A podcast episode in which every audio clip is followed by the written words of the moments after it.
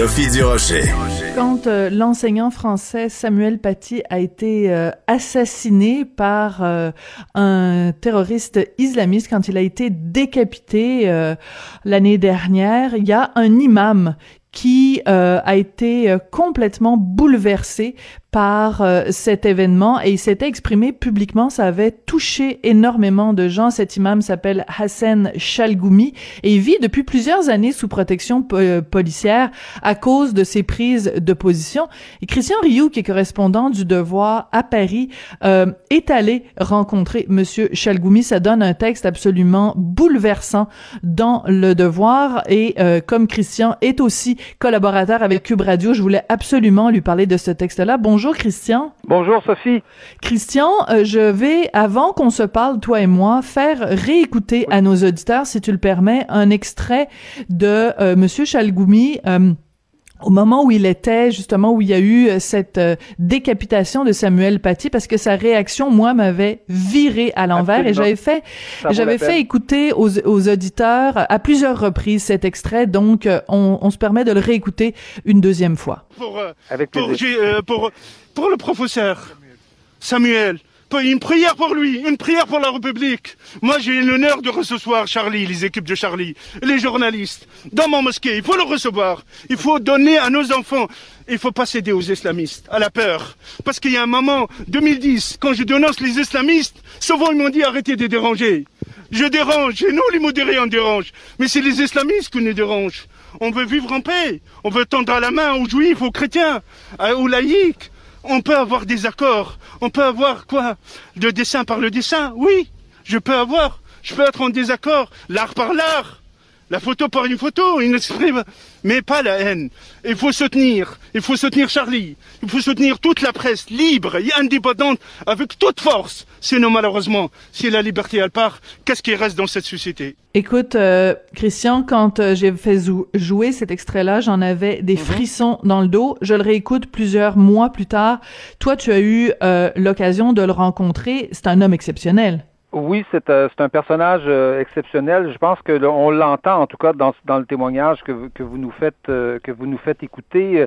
Ce qu'on entend, c'est c'est un c'est un musulman qui est outré du fait que que, que, que ses co-religionnaires, que, que certains parmi ses co-religionnaires euh, invoque finalement la religion dans laquelle lui il, croit pour aller euh, décapiter euh, des, des, des, des, Français laïcs, des chrétiens, des, des, juifs. Et je vous dirais que Chalgoumi est, fait preuve d'une sincérité là-dedans étonnante. Hein. On l'a découvert au moment des attentats de, de, de, de Charlie Hebdo, où il avait, avec des mots très forts aussi à ce moment-là, dénoncé la, la barbarie.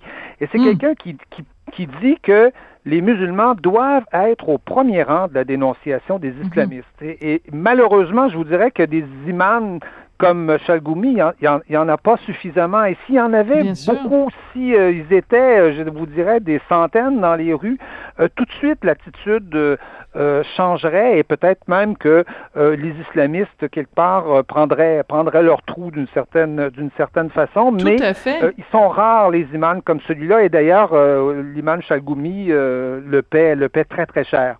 Oui. Alors c'est ce que vous racontez, euh, Christian, dans euh, votre texte.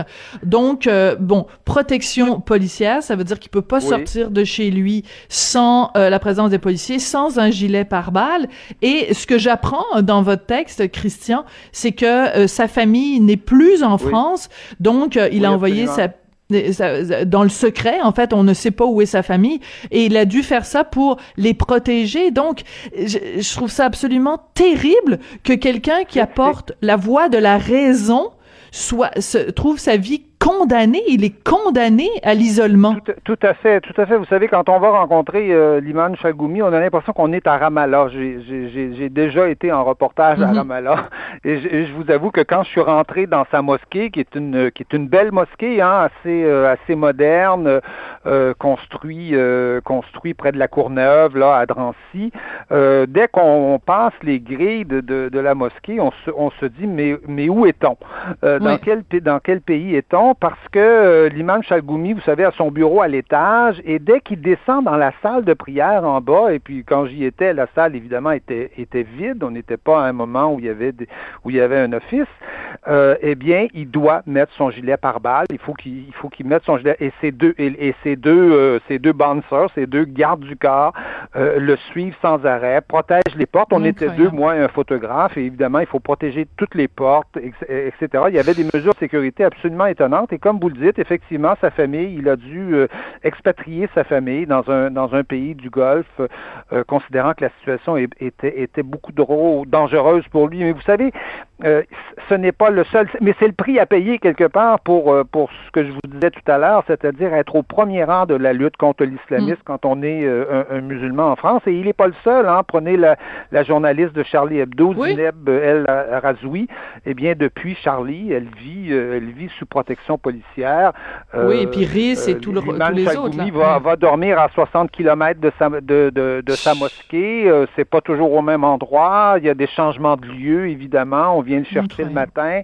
Euh, vous voyez le, le, le, le, style de vie que, que ces gens-là s'imposent, tout simplement pourquoi? Parce qu'ils disent, parce qu'ils disent la vérité, parce qu'ils assument aussi leur responsabilité. Il y a beaucoup de gens, vous savez, dans une communauté comme ça qui se taisent, qui pensent probablement comme lui, mais qui ne le disent pas. Lui le dit et il en paie le prix.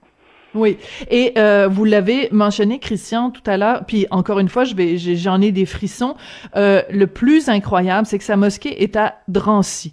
Alors Drancy, pour ceux qui ne connaissent pas l'histoire de France, c'est une ville marquante parce que c'est de là que partaient des trains remplis euh, de juifs à destination des camps de concentration nazis.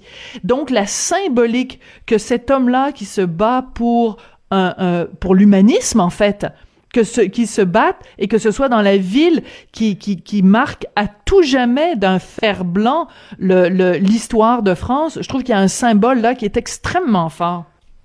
Oui, oui, absolument. Vous savez, devenir l'imam de, de, de, de, Drancy, c'est pas du tout, euh, c'est pas du tout euh, anodin. Drancy, pour tous les Français, c'est effectivement le, le, le, le rappel de, de, de, la collaboration euh, avec euh, avec avec l'envahisseur nazi et, et de l'exode des, des, du, du Veldiv, du fameux des, des fameuses euh, des, des, fameuses interventions du Veldiv à l'époque où on avait raflé dans le fond mm. des Juifs. Ils avaient été à ce moment-là amenés évidemment à Drancy, mais Drancy c'était un camp régulier dès les débuts de la guerre. Ça a été un camp où on internait les gens. On a on a interné des des, des, des, gitans là par exemple. Mm. On a interné tous ceux qui faisaient pas l'affaire euh, de l'occupation nazie. Et évidemment, au moment des rats du Veldiv, là, c'est les Juifs qui massivement se sont retrouvés là. Euh, c'est sur une ligne de train euh, pour et on les envoyait. la plupart sont partis mm. vers vers Auschwitz et ne sont et ne sont jamais revenus. Donc c'est vraiment un endroit. Et vous savez, à Drancy, le, le le camp est situé à un endroit où il y a encore aujourd'hui, vous regardez des vieilles photos du camp de Drancy, vous voyez des espèces d'immeubles en U qui existent encore, hein, qui sont là, aujourd'hui sont des HLM, et, le mémorial de Drancy est au milieu de ces HLM-là, c'est-à-dire là où habitent les gens, puis là où habitent aujourd'hui massivement et majoritairement des populations, euh, des populations musulmanes, euh, arabo, euh, arabo-musulmanes. Donc, être l'imam de Drancy, c'est vraiment être au cœur de, de, de, de, de d'un de, de, d'un drame absolument impossible à, oublier qui, qui, qui, est survenu, qui, qui, est arrivé aux Juifs. Donc, c'est côtoyer à tous les jours les organisations juives. Et Chalgoumi me, me disait lui-même, vous savez, c'est l'annexe la, de, la, de, la, de la mosquée aujourd'hui, c'est euh, c'est le, le, mémorial de la Shoah hmm. de, de Drancy, parce que on y est euh, régulièrement, à tous les mois, à toutes les semaines, on y va avec les organisations juives pour témoigner de ça. Et c'est absolument, absolument fondamental, d'autant qu'on sait que euh, que, que l'antisémitisme est fort dans les populations arabo-musulmanes. Tous les sondages le montrent en France et, et, et je dirais que là encore, Chalgoumi est, est d'un courage euh, oui, il fait bande à part, oui. étonnant. Mm-hmm. Tout à fait. Absolument. Mais Alors, ce qui est absolument extraordinaire, puis j'encourage vraiment tout le monde à aller lire euh, euh, votre texte, Christian, ce qui est absolument incroyable chez cet homme-là, euh, c'est son amour de la France. Et alors que ici, certaines chroniqueuses, quand il y a eu l'attentat euh, de, de, de, contre Samuel Paty, euh, il y a des mhm. chroniqueuses et je veux pas les nommer parce que bon, par charité chrétienne, j'imagine, euh, qui ont dit oui, mais la France a un petit peu couru après à cause de son passé colonial. Ben l'imam leur répond d'une certaine façon en disant ce pays nous a tout donné. Dans quel pays arabe cela serait-il possible? Et il dit, ben écoutez, euh, le passé colonial, là, il est peut-être temps de tourner la page. Si les Français et les Allemands l'ont fait malgré les centaines de milliers de morts, il n'y a pas de raison pour nous de ne pas le faire. Écoutez, j'ai envie de, prendre un avion pour, pour Paris puis d'aller le, le, serrer dans mes bras. C'est un homme d'une intelligence de cœur incroyable. absolument. Vous savez, euh, euh, euh, Hassan Chalgoumi est un est un Tunisien. Hein, et lui, il invoque toujours l'islam de sa de sa de sa jeunesse, euh, de mm-hmm. celui de sa mère euh, dans les années 60. Vous savez que la Tunisie était le, le, le pays de, de Bourguiba, c'est un pays quand même où on a fait beaucoup beaucoup de choses concernant euh, l'égalité entre les hommes et les femmes. C'était un pays où euh, je vous dirais pas qu'il que, que, y avait la laïcité, mais je vous dirais quand même qu'il y avait une tolérance. Il y avait des juifs au début des années 60, il y avait encore des juifs qui vivaient en Tunisie, ce qui, qui, mm. qui n'est plus le cas du tout aujourd'hui dans aucun presque aucun aucun pays arabe. Et donc euh, Goumi est contre, je dirais, cette espèce de discours victimaire permanent qui dit euh, euh, il y a du terrorisme parce que les Français sont racistes, parce que les Français font pas ci, parce que les Français font pas ça, alors que, euh, écoutez, son expérience à lui, comme celle de l'immense majorité des, populations, des populations arabo-musulmanes, sans dire que tout est parfait, hein, l'expérience, c'est quand même que la France leur offre le droit du sol, hein, et, et lui le souligne. Imaginez le droit du sol. Dans quel pays arabe pouvez-vous aujourd'hui avoir le droit du sol, c'est-à-dire parce que vous êtes né sur place, vous avez les mêmes droits que, que, que, que, que n'importe qui, euh, que, mm. que les Autochtones. C'est tout à fait exceptionnel. Puis bon, ajoutons à ça le système de santé, ajoutons à ça l'école gratuite, ajoutons à ça les, les HLM, euh, le, le, le, droit au logement. En tout cas, et donc, et donc Chalgoumi nous dit, et, vous savez, son discours est pas si rare que ça, parce que en France, quand vous interviewez en général un, un, arabe qui a à peu près, soit, je sais pas, soit 50, 60, peut-être 65 ans, en général, ces gens-là vous disent, écoutez, nous, on est arrivés en France et on a été étonnés de tout ce qu'on nous donnait. On a eu du travail, on, on, a, on, a, eu, on a eu droit aux services sociaux, on a eu droit à la santé gratuite, on a eu droit à faire venir euh, nos, nos, épouses, euh, parfois, parfois nos parents. Euh, et, et, mais plus vous allez chez les jeunes, et plus vous avez un discours victimaire qui, est tout à fait dramatique parce qu'il empêche, il empêche l'intégration euh, et, et, il fait croire, dans le fond, et vous avez raison, souvent ces discours-là sont repris euh, au Québec et moi, ça me, ça me hmm. désole parce que je trouve qu'il y a une méconnaissance là-dedans de, de la France qui, qui, est, qui, est, qui est abyssale. Euh, Ces discours-là font rendre la France responsable, dans le fond, d'un terrorisme dont elle est absolument pas, absolument pas responsable. À ce compte-là, euh, il y a du terrorisme en Allemagne, il y en a, il y en a, il y en a, il y en a au Royaume-Uni, il y en a dans les pays arabes. Et est-ce que tout ça serait dû, euh, serait dû au racisme? voyons donc. Euh, revenons non, sur Terre. Non, ça, ça n'a pas de sens. Et, Mais donc, Chalgoumi nous aide à revenir sur mhm. Terre. Voilà. Et, euh, et, écoutez, ça fait du bien quand même de voir euh, euh cet homme dire euh, tout le bien qu'il pense de la France. Et ce qui est, ce qui est terrifiant dans le portrait que vous en faites, euh, Christian, c'est justement, bon, on l'a mentionné, le fait que sa vie soit soit mise à prix, qu'il y ait des gens qui appellent. Et là, vous nous apprenez, mais ça, je n'avais aucune idée de ça, qu'il y a un humoriste même qui a dit, qui a demandé à Allah de venir chercher l'imam Chalgoumi. Donc, il y a, il y a tout un donc les gens le pointent du doigt, cet homme-là, euh, et lui mettent une cible sur le front, en fait il est, il est régulièrement ridiculisé euh, pour, toutes sortes de raisons. Euh, ben, évidemment, il parle pas français comme comme vous et moi. Il a, il a, il a un accent. Des fois, il a un petit peu de misère à finir euh, à finir ses phrases. Mais écoutez, c'est qui qui n'a pas ce genre ce genre de problème. En tout cas, il parle mieux français que moi. Je parle arabe. Ça, c'est c'est, de loin de loin assez assez évident. Mais il est régulièrement dans la dans la dans dans la la, la, la population arabo-musulmane ridiculisé pour ses et, et, et, plus largement que ça pour ses pour sa façon de parler et pour pour des positions qui seraient trop proches du gouvernement. C'est vrai qu'il a été, il a soutenu Nicolas Sarkozy par exemple à un moment donné dans sa dans sa, dans sa campagne, mais mais comme il me disait, si j'avais été si proche que, que que ça de Nicolas Sarkozy, peut-être que Nicolas Sarkozy ne serait pas rapproché du Qatar, hein, le Qatar qui est le pays des frères musulmans et, Absolument. tout ça. Donc voilà. Euh, et, et, donc c'est vrai. Et, les humoristes effectivement rient de lui régulièrement jusqu'à à, la limite souhaiter que, euh, que, que, que leur Dieu vienne vienne le chercher euh, sur terre. Ce qui, est, ce qui est absolument dramatique parce que on voit bien que c'est un homme seul quelque part.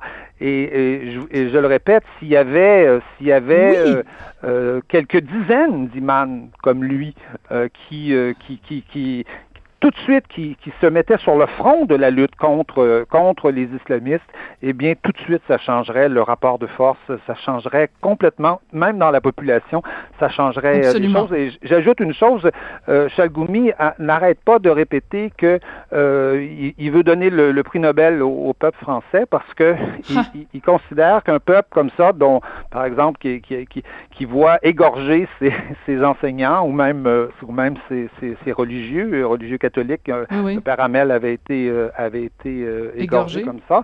et, il trouve que ce peuple-là, qui n'a jamais sombré dans la haine, qui n'a jamais répliqué par, des, par des invectives ou par des mouvements violents, a toujours été, du, a toujours eu des réactions absolument impeccables et il est, il est surpris de ça et il répète ça. Hmm. Dans quel pays pouvez-vous imaginer qu'arrive un terrorisme comme ça et que le peuple, finalement, reste ouvert à, aux populations arabo-musulmanes ne se venge pas, euh, n'a pas de réaction euh, violente et, là-dessus, il félicite les Français euh, régulièrement et je pense qu'il a raison. Moi, je, écoutez, je, je, le vis à tous les jours, ça, et je le constate à tous les jours. Mais écoutez, Christian, c'est tellement important cette entrevue qu'on vient de faire et c'est tellement important ce texte-là que vous avez écrit. Et j'espère que tous les petits bien-pensants donneurs de leçons au Québec qui constamment parlent de la situation en France sans en connaître les tenants et les aboutissants, se permettent de dire oui, ben ils ont bien, ils l'ont bien cherché, ils ont couru après, ou ou qui parlent de l'islamophobie euh, euh, euh supposément omniprésente en France, ben qu'ils aillent écouter le discours de Monsieur euh, Chalgoumi euh, et qui viennent après ça nous faire la leçon. Écoutez, je suis très très contente que vous ayez rencontré cet homme-là, vraiment un homme exceptionnel et c'est hallucinant de se dire qu'en 2021 il est encore sous protection policière pour des propos qui sont tout à fait modérés et empreints d'humanisme. Christian, ben, j'ai très hâte qu'on se reparle la semaine prochaine. Merci beaucoup, Christian. Ben, écoutez, c'est moi qui vous remercie. Au revoir, Sophie. Au revoir. Christian Rioux, donc, est correspondant à Paris pour le quotidien Le Devoir et collaborateur à Cube Radio.